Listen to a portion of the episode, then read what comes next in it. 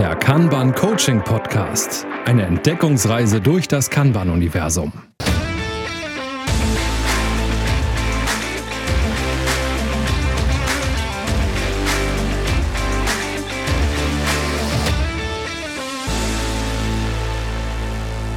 Moin, moin, herzlich willkommen zur 13. Folge. Ja, möge es eine gute Folge werden bei der Glückszahl 13. Äh, worum geht's heute, Ina? Ja, wir haben uns gedacht, dass wir vielleicht mal über Kanban und seine Werte sprechen, weil ich weiß nicht, wie es dir geht, Carsten. Ich habe ganz oft den Eindruck, dass Scrum-Werte und auch agile Werte zumindest mehr in aller Munde sind, dass man da mal drüber gesprochen hat. Aber ich weiß gar nicht, ob die meisten Menschen, die vielleicht mit Kanban arbeiten oder mit was Kanban-artigem wissen, dass es diese Werte für Kanban auch gibt und welche sie sind überhaupt ist in jedem Fall eine gute Idee, darüber zu sprechen. Ja, ich glaube auch tatsächlich, dass ähm, die Werte von Scrum wahrscheinlich häufiger irgendwie benutzt werden. Oftmals wahrscheinlich auch ähm, so nach dem Motto, das sind ja die agilen Werte, also die agilen Werte.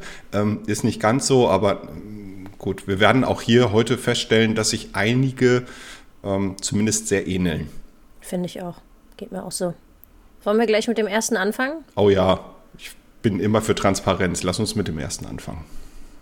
Ach so, vielleicht wer sich dafür interessiert, ähm, es gibt eine Abbildung, ich hätte jetzt beinahe gesagt, schön, darüber lässt sich streiten, aber es gibt eine Abbildung von den Werten und ähm, noch ein bisschen Hintergrund noch extra bei David Andersons Buch, was er mit äh, Carmichael, mit Kanban Condensed. Wir haben die deutsche Version jetzt hier, im Englischen ist es aber genauso drin. Erster Wert ist Transparenz. Wofür brauchen wir die eigentlich? Dinge verstecken ist immer besser als ähm, Sache transparent machen. Nein, natürlich nicht. Ne? Also ganz klar, ähm, durch Transparenz kann ich reflektieren. Ich sehe, ähm, was besser gemacht werden kann. Vor allen Dingen sehe ich aber erstmal, und das ist vielleicht das Wichtigste an Kanban, ähm, wie viel Arbeit ist zum Beispiel im System. Und nur wenn ich weiß, wie viel Arbeit im System ist oder ins System kommen soll, kann ich auch dafür sorgen, dass ich diese Arbeit ähm, anständig verteile. Ich finde auch immer, das ist der größte Aha-Effekt bei Leuten, die vorher komplett anders gearbeitet haben, wenn die zum Beispiel mm, ja aus ihren Systemen dann überall die, die Tickets rauskramen und das alles auf ein Board bringen ist tatsächlich das, also wenn Sie nur Proto-Kanban haben, also ein Board, wo erstmal einfach nur die ganzen Aufgaben aufgelistet sind, das ist ein riesen Aha-Effekt. Ne? Und es gibt auch ganz viele Leute, die dann schon sagen, oh wow, es hat uns voll geholfen, gut, dass wir jetzt Kanban machen. Das ist natürlich überhaupt noch nicht Kanban, das ist nur wirklich auf der Oberfläche gekratzt, aber meistens bringt das dann schon so einen riesen Unterschied zu vorher, dass sie schon fast zufrieden sind. Also so erlebe ich das ganz oft. Bin ich total einverstanden. Transparenz ist der größte Aha-Effekt in der Kanban-Einführung. Also wenn wir über die Folge 12 sprechen, das heißt, wo fangen wir eigentlich an, dann ist so dieses Thema Transparenz herstellen mit der Arbeit, die da ist, eigentlich so das, das Wichtigste. Also das ist wirklich der erste Schritt und da hat man dann bei den Kunden oder ähm, diejenigen, die sich dann so für so ein Kanban-Board auch entscheiden, äh, für ein System entscheiden, dann den größten Aha-Effekt. Okay, das ist tatsächlich die Arbeit, die bei uns im System hängt. Und oftmals höre ich den Spruch, Hätte ich nicht gedacht. Ne? Also große Überraschung.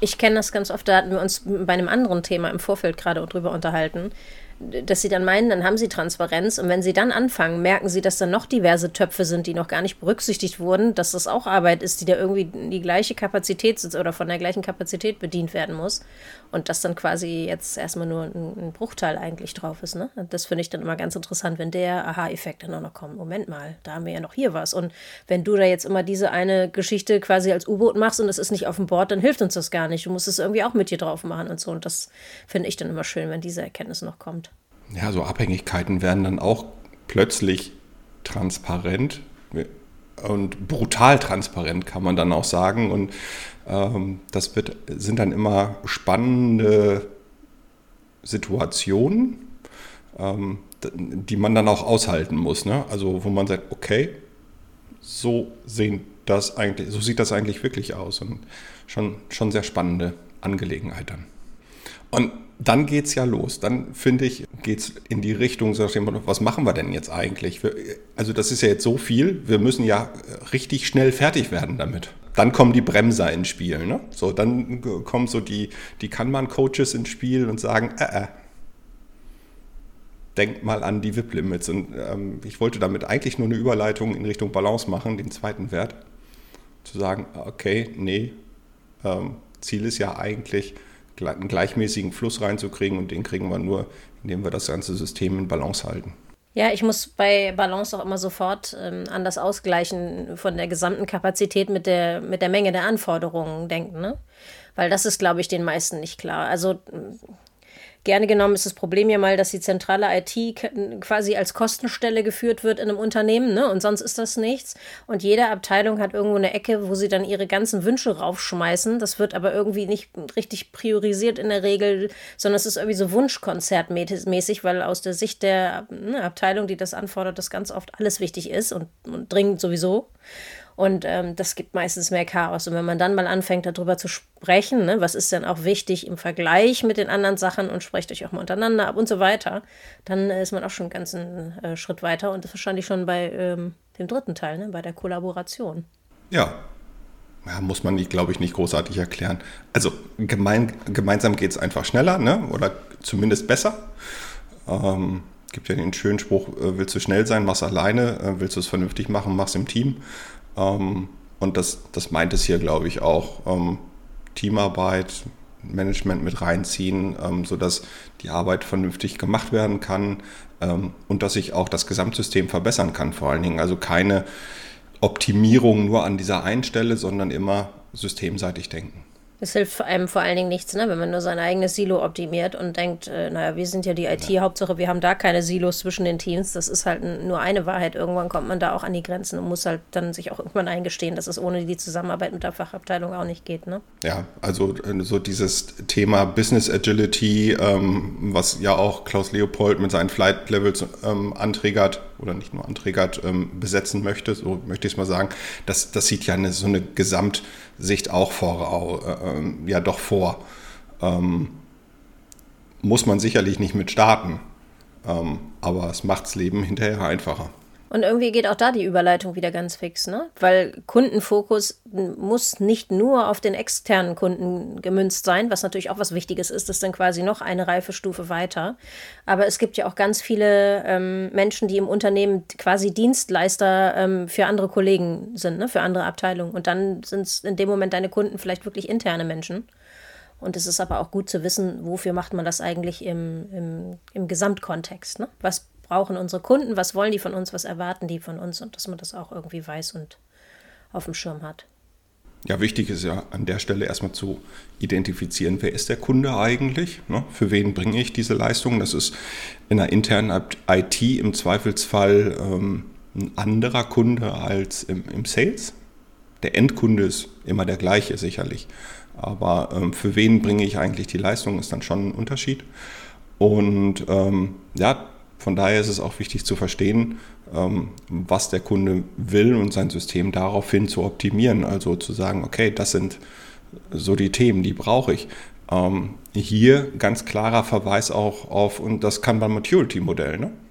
Also mit, mit Kundenfokus im, im Bereich ähm, Fit for Purpose etc. pp. spielt dann, glaube ich, schon eine Rolle.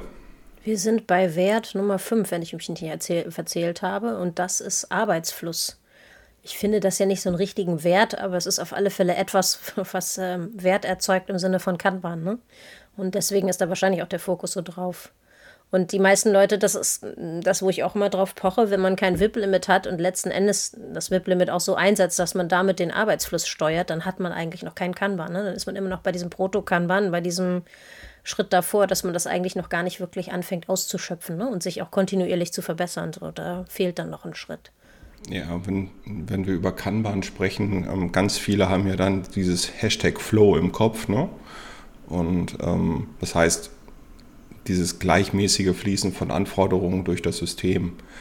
Ähm, ja, natürlich ist das sinnvoll. Ne? Und ähm, viel wichtiger, glaube ich, für mich ist allerdings ähm, zu überprüfen, was funktioniert denn eigentlich nicht. Also Arbeitsfluss herzustellen ist richtig, aber das passiert ja in den wenigsten Fällen sofort. Ja, ich habe immer irgendwelche Blockaden oder Störungen drin, ähm, wo es dann darum geht, diese äh, zu verringern, abzubauen, ähm, dauerhaft hoffentlich, um ähm, dann wirklich wieder so einen gleichmäßigen Fluss reinzubekommen. Also hier auch ähm, Systemoptimierungen durchzuführen und nicht einfach nur zu sagen, okay, wir haben da unser Board, ne? wir, wir fließen da so durch, aber äh, das Thema Blockaden und Störungen interessiert uns einfach gar nicht. Genau das Gegenteil ist der Fall. Genau die sind ähm, abzubauen und dafür gibt es im Kanban ja auch entsprechende ähm, Bereiche, um die man sich kümmern kann. Das Blocker-Meeting sei hier genannt, also wo man sich um die Block Blockaden kümmert. Ich muss nur gerade dran denken, ich finde das Blocker-Meeting, es ist manchmal gut, wenn man es explizit macht, aber das ist immer noch mal so eine spezielle Geschichte. Ich, man kann das auch im Rahmen von anderen Meetings irgendwie machen, auch kontinuierlich. Ne? Und deswegen, ich bin immer so ein bisschen vorsichtig mit diesem Blocker-Meeting. Also wenn man es gar nicht macht, auf die Blocker zu gucken, sollte man es vielleicht als Meeting separat machen. Sonst gibt es auch andere Wege. Aber es, wie gesagt, was ich mal äh, versucht habe einzuführen, und das ist äh, kläglich gescheitert, ist so ein ähm, Board of Blockaden. Also Board of Blockers, ich habe es kurz Bob genannt. Ähm, ist, ist grenzenlos gescheitert, weil wir keine Zeit hatten, wirklich die Blockaden im Rahmen dieses Arbeitssystems ähm, da vernünftig ähm, aufzuschreiben. Ähm, das hat sich hinterher so dargestellt, dass wir die Blockaden tatsächlich lieber am Ticket gelassen haben und um die hinterher daraus ähm, analysiert haben. Äh, ein extra, ja, extra Arbeitsbereich sozusagen, es war digital, äh, hat sich da tatsächlich im Sinne des Arbeitsflusses überhaupt nicht bewährt. Aber an der Stelle die Frage natürlich auch, wie sorgt ihr dafür, dass der, dass der Arbeitsfluss tatsächlich ähm, erfolgt? Ähm, wie geht ihr mit den Blockaden um, mit anderen Störungen? Ähm, also macht ihr das Blocker-Meeting, sagt ihr, ach nee, da kümmern sich nur ein, zwei Spezialisten rum, was ist da das Thema? Schreibt es uns, äh, sprecht uns an, wir sind erreichbar. Der nächste Wert ist Führung. Und es ist auch kein Wert, wie ihr schon vielleicht rausgehört habt. Aber Führung ist auch ein wichtiges Thema bei Kanban. Natürlich ist es das nicht nur bei Kanban, aber es ist auch nochmal, finde ich, diskussionswürdig fand es ganz schön, hier steht irgendwie in dieser, in dieser deutschen Beschreibung noch ein Satz dran, aber bei Kanban ist Führung auf allen Ebenen erforderlich, um die Lieferung von Werten und Verbesserungen zu erreichen.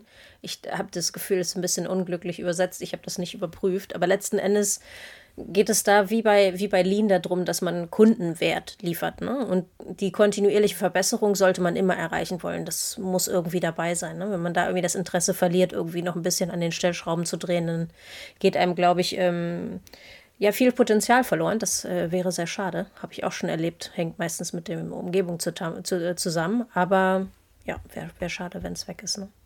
Absolut. Also hier geht es immer um Output ja, oder Outcome.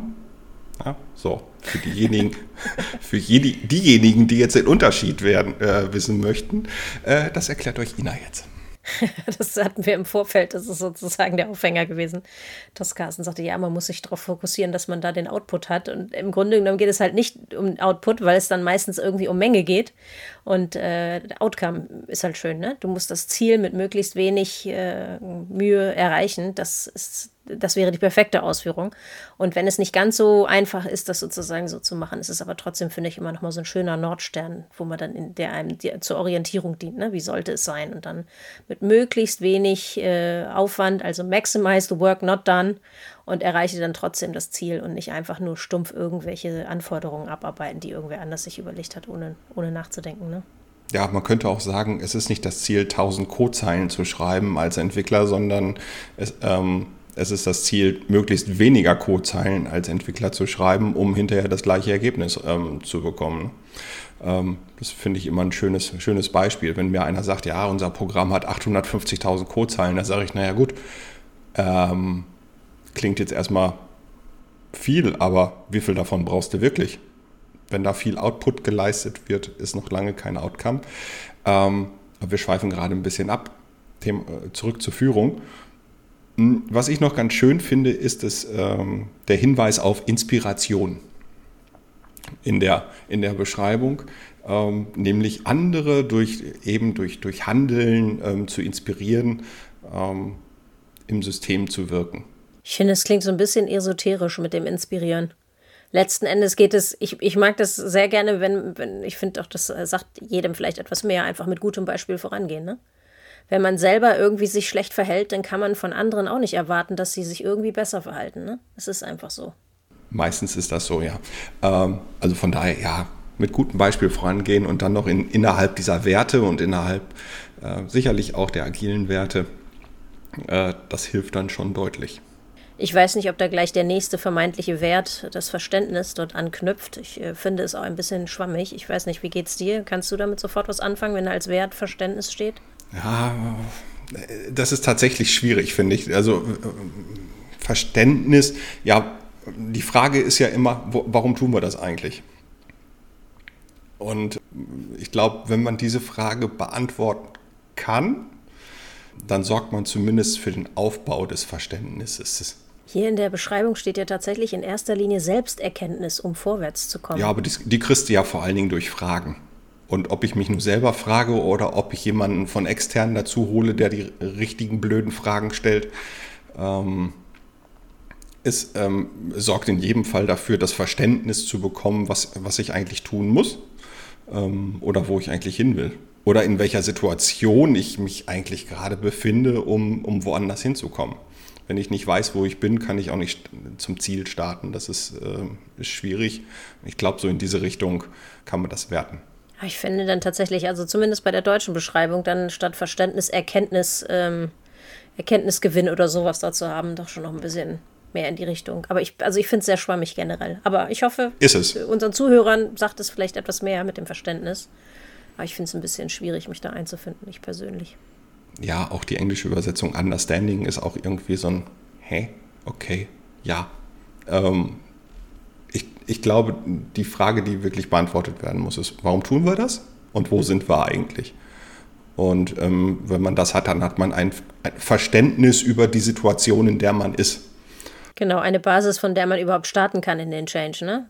Ich glaube, Basis ist ein, ist ein, gutes Wort. Basis ist ein sehr gutes Wort. Ja, und äh, dann geht es ja auch schon ähm, um das Agreement, also um die Vereinbarung, ähm, was man eigentlich machen möchte zur Umsetzung des gesamten Kanban-Systems, kann man so sagen? Ja, weiß ich gar nicht, ob jetzt das so passt. Aber wie gesagt, ne? Du hast es schon richtig gesagt. Ich finde es aber gut, das in Englisch nochmal dazu zu sagen, weil Agreement ja eigentlich nicht zwingend Vereinbarung heißt, sondern eher so Richtung Übereinkunft. Das heißt, dass zwei Leute sich also verständigen und sich auf irgendwas gemeinsam einigen. Ne?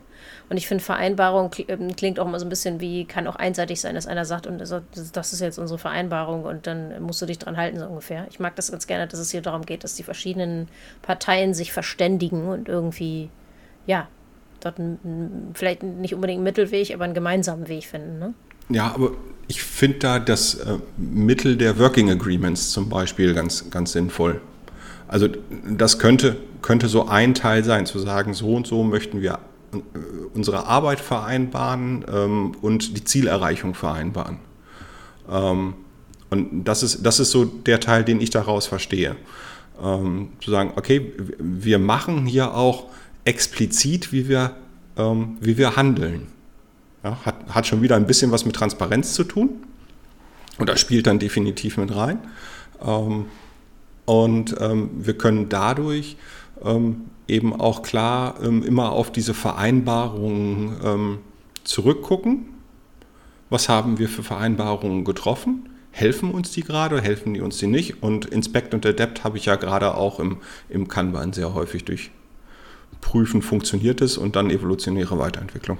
Genau, also auf dem Englischen sind das diese Process Policies. Ne? Ich kenne es nicht unter Working Agreement, sondern unter Process Policy und ich mag das ganz gerne, weil, weil Policy irgendwie so heißt, so wie so ein Leitsatz, ne? Und ähm, das heißt nicht, dass man sich daran halten muss, sondern dass es etwas ist, ne, woran man sich halten kann oder soll. Und äh, im, in wichtigen Gründen weicht man halt davon ab. Ne? Aber dass es halt allen dann bekannt ist. Und deswegen ist es dann vielleicht nett, dass man da so ein Agreement hat. Äh, das ist das, woran man sich halten möchte. Und das hat man gemeinsam vereinbart. Ist auch so ein bisschen so ähnlich wie das Commitment bei Scrum, ne? wobei das da nochmal einen anderen ähm, Hebel bedeutet dort und an einer bestimmten Stelle so eingesetzt wird. Ne? Aber es geht so in die Richtung, finde ich. Ähm, würdest du denn hier um die bei der Vereinbarung oder bei dem Agreement auch zum Beispiel so eine Definition of Done reinsetzen. Also entweder für, fürs Board, also auf der Board-Ebene oder auf der, auf der Prozessschrittebene. Ist das auch so etwas? Also so eine gemeinsame Vereinbarung, wann ist etwas fertig im, im jeweiligen Prozessschritt? Gehört das dazu? Für mich schon.